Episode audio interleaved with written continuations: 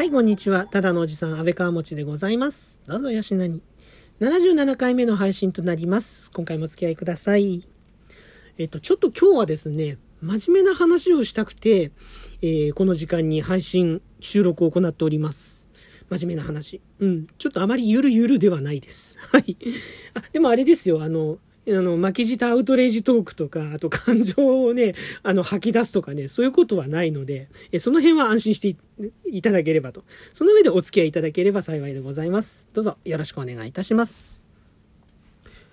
あの、ベーシックインカムっていう言葉をね、えーよく、だいぶね、耳にするようになった、耳にしたり目にするようになったと思うんですよ、皆さん。はい、ベーシックインカム。まあ、ざっくり言ってしまえば、えー所得にかかわらず、毎月、それぞれの国民に、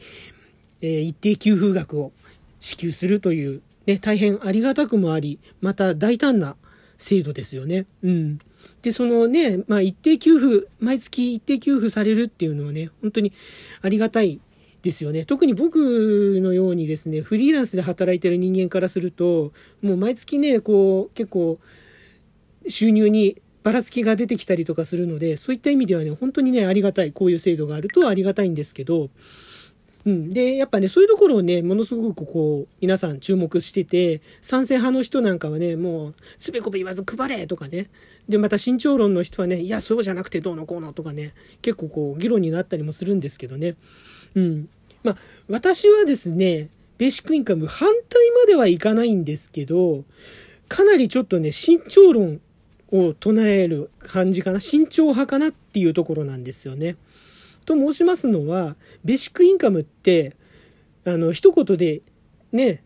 全世帯、全世帯じゃないや、全国民に社会給付、えっ、と、給付金を配るっていう形なんだけど、二つの意味、唱える人によって意味がね、全く変わってくる場合があるんです。二つのね、意味を持ってるんですよ。一つは、社会保障、えっ、とですね、例えばだから、具体的には、まあ、年金だったり、生活保護だったり、そういったものの一元化という意味で、ベーシックインカムを唱える人と、あともう一つはですね、そういったあの社会保障をもっとこう簡素に、しかも完璧なものに、要は補填する形で、えー配る、えー行うシステム、ベーシックインカムというふうにね、訴える人と二人いるんですね。まあ、後者の場合は区別してユニバーサルベーシックインカムなんていう言い方をしたりもするんですけど、それはまあ置いといて、そのね、やっぱね、問題となって、私がちょっとやっぱね、あの、気になっているところっていうのは、その最初に前者として唱えた、その社会保障の一元化簡素化っていうところがとても不安なんですね。社会保障の一元化。そうです。えっと、さっきもちょっと言いましたけど、その年、今、社会保障っていろいろありますよね。年金もそうだし、あとは生活保護もそうだし、あとは何があったかなまあ、とりあえずその国から出るあのお金ですよね。給付金とか、そういったものを、えっ、と、全部ですね、一つの窓口にしてしま、一つの窓口で全国民に、えー、簡素化してばらまいてしまおうっていう考えなんですよ。であの、こうすることに、何がメリットかっていうと、こうすることによって政府の、えー国のね、負担が減るということと、あとは税金をね、あの、減らすことができると。あの財源をこう必要する、ね、財源をまた別に設けなくても、あの、一律でみんなにこう配ることができるって。ただね、これっていうのがものすごく怖いなっていうのは、その額なんですよね。問題はその、えー配られる、毎月そのく、ね、国民に与えられる給付額、そういったものが一元化されてしまうということで、その金額が、えーいくらになるかによって、本当にね、場合によっては、あの、暮らしがね、楽になるどころか、も、今よりももっとね、苦しくなるパターンもあるんですよ。も出てくるということなんですよ。と具体的に話をするとですね、えー例えば年金ですよね。年金今、厚生年金でだいたい、えっ、と、平均月に14、5万ぐらいかな。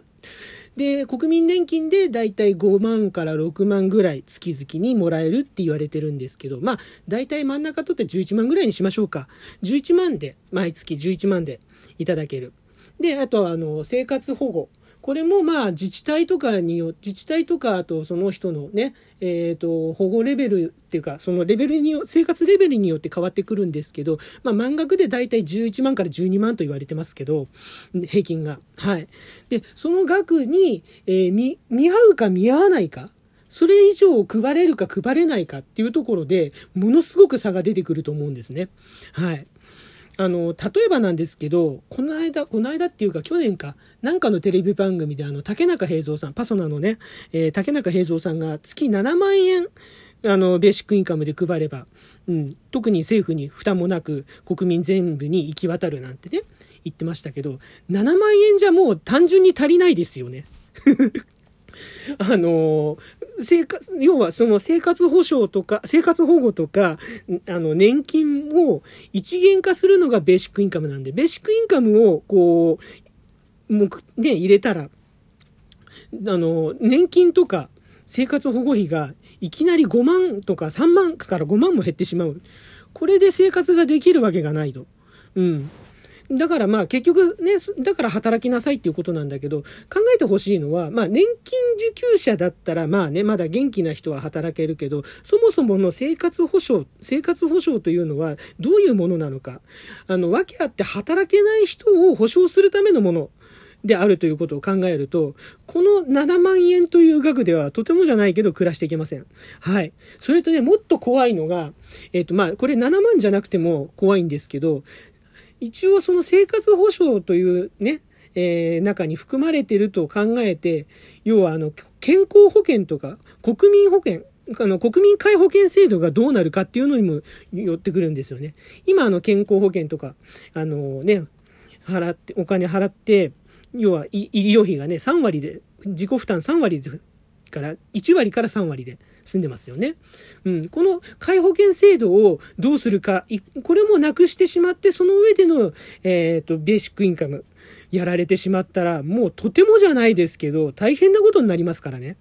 うん。そういったね、危険性もあるんです。あの、要は結局そのベーシックインカムを唱える人がどういった目的でベーシックインカムを導入しようとしているのか、そういった部分を、あの、もっとね、突き詰めて考えていくことによって意味合いが全く変わってくるという、えー、生活、ね、我々の生活が変わ、全く変わってくるという、そういった危険性があるので私は慎重論というところなんです。で、あのー、まあ、その、先ほどの話に戻るんですけど、いわゆるユニバーサルベーシックインカムというふうに唱えました。今ある、今すでにある社会保障の、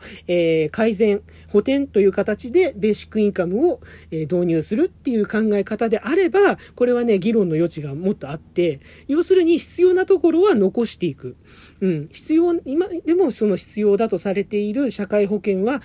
社会保障は残していくという、その上で、月、ね、決まられた定額を給付し、国民に給付していくっていう、そういう議論ができるので、はい、あの、こういった場合には、あの、そうですね、私も、えー、議論の余地はあるというか、まあ、いろいろと、うん、考えてみてもいいんじゃないかなというふうに思ったりしてます。はい。というわけで、あの、まあ、これはもう私の本当にね、個人的な意見だったんですけど、ベーシックインカム、ね、月々、毎月いくらいくらもらえて助かるぜっていう、うん、あの、単純にもうそれだけでね、あの、ベーシックインカム賛成とかね、反対とかね、あの、言わない方がいいかもしれないなっていう、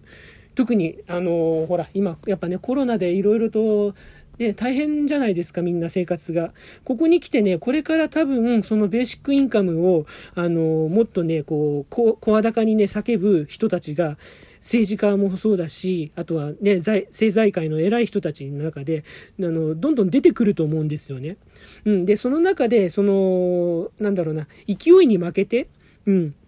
お金もらえるんだったら何でもいいってならないでほしいという願いもあって、え今回、えちょっとですね、おしゃ、一言ね、喋っておきたいなと思ったという、えそんな話でございます。はい。えお付き合いいただきましてありがとうございました。というわけで、今回の配信以上となります。いかがでしたでしょうか？はい、あのー、またですね、例によって、リアクションの方いただけましたら幸いでございます。ネギ、ハート、スマイル、それぞれのボタンをダダダダダダダダダダダダダダダとですね、えー、連打していただけたらありがたいなと思います。よろしくお願いいたします。えー、フォローの方もお待ちしております。私、基本的にはおっさんのゆるゆるトークを展開する、えー、安倍川持でございます。まあ、たまにこんな真面目なこと言ったり、えー、音楽を、えー、語ったり、演奏したり、しなかったり そんなこともあります。えー、どうぞフォローしてやってください。お願いします。そして、そして、そして、お便りの方もお待ちしております。もう何でも結構です。もう本当にもう何でももういただければありがたいなと思います。お便りいただきましたら、喜びの舞をですね、踊りながらお返しトークの方展開させていただいております。ぜひよろしくお願いいたします。というわけでですね、はい、あの、今回ちょっとベーシックインカムについて思うことを語ってみました。はい、あの、本当にね、あの、考えることがね、大切であって、あのね、それに賛否どうのこうのっていうのは僕も言いたくないんですよ。いやもうどんどんやっぱ議論していくべきの問題なので、うん、ただあの、その中でね、ただね、やっぱ目先のお金にね、釣られないでくださいと。どういう、この人はね、ベーシックインカムを訴える人はどういう目的があってこういうことを言ってるんだろうっていうところもちょっと深読みして、その上で皆さんで考えていきたいねっていう話でございました。はい。ありがとうございます。さてさてさて、えー、天気がですね、ようやっと寒波がね、えー、ちょっと落ち着いてくれて、今日も東京ね、今ね、ものすごくね、日差しがね、あったかい、心地よい、えー、一日となっております。ただね、こうなってくると、あの、雪ね、降ってたところの人たち、本当あの、これからね、雪崩とか起きやすいので、本当気をつけてください。あの、本当ね、災害に気をつけて安全にお過ごしいただければと思います。あと、気候の変化でね、体の方、あの、体調崩しやすくなりますからね、えー、これもですね、本当に気をつけて、えー、えー、と、ね、ご自愛くださいということでお願いいたします。そして、そして、そしてコロナの方も本当にね、